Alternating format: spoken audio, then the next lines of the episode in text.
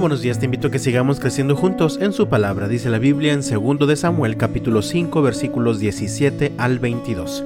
Cuando los filisteos se enteraron de que David había sido ungido rey de Israel, movilizaron todas sus fuerzas para capturarlo, pero le avisaron a David que venían, así que entró en la fortaleza. Los filisteos llegaron y se desplegaron por todo el valle de Refaim. Entonces David le preguntó al Señor, ¿Debo salir a pelear contra los filisteos? ¿Los entregarás en mis manos? El Señor le contestó a David, Sí, adelante, te aseguro que te los entregaré. Entonces David fue a Baal Perasim y allí derrotó a los filisteos. El Señor lo hizo, exclamó David. Él irrumpió en medio de mis enemigos como una violenta inundación. Así que llamó a ese lugar Baal Perasim, que significa el Señor que irrumpe. Los filisteos abandonaron allí sus ídolos y David y sus hombres los confiscaron.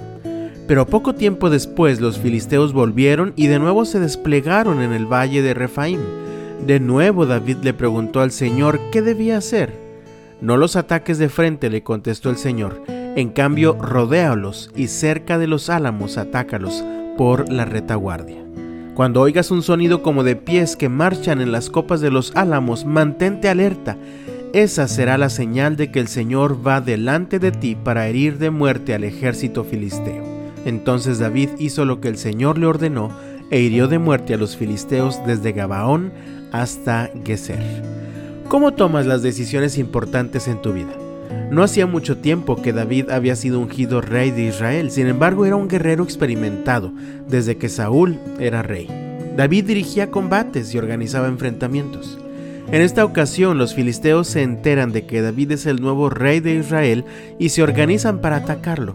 Así que David ora y dice el versículo 19, consultó al Señor y el Señor fue fiel, el Señor le respondió, atácalos, te aseguro que te los entregaré. Entonces David con plena confianza pudo atacar a los filisteos, pues si Dios ya le había dado su aprobación y Dios ya había prometido entregárselos, tenía la victoria asegurada y así fue aquel día, dicen los versículos 20 y 21. Entonces David fue a Baal Perasim y allí derrotó a los filisteos. El Señor lo hizo, exclamó David. Él irrumpió en medio de mis enemigos como una violenta inundación. Así que llamó a ese lugar Baal Perasim, que significa el Señor que irrumpe. Luego los filisteos volvieron a atacar a David y nuevamente David consulta al Señor. En esta ocasión la respuesta del Señor es diferente. Vemos en los versículos 23 y 24. De nuevo David le preguntó al Señor qué debía hacer. No los ataques de frente, le contestó el Señor. En cambio, rodéalos y cerca de los álamos, atácalos por la retaguardia. Cuando oigas un sonido como de pies que marchan en las copas de los álamos, mantente alerta esa será la señal de que el Señor va delante de ti para herir de muerte al ejército filisteo. David hace exactamente lo que el Señor le dice, así que vemos en el versículo 25, entonces David hizo lo que el Señor le ordenó e hirió de muerte a los filisteos desde Gabaón hasta Geser.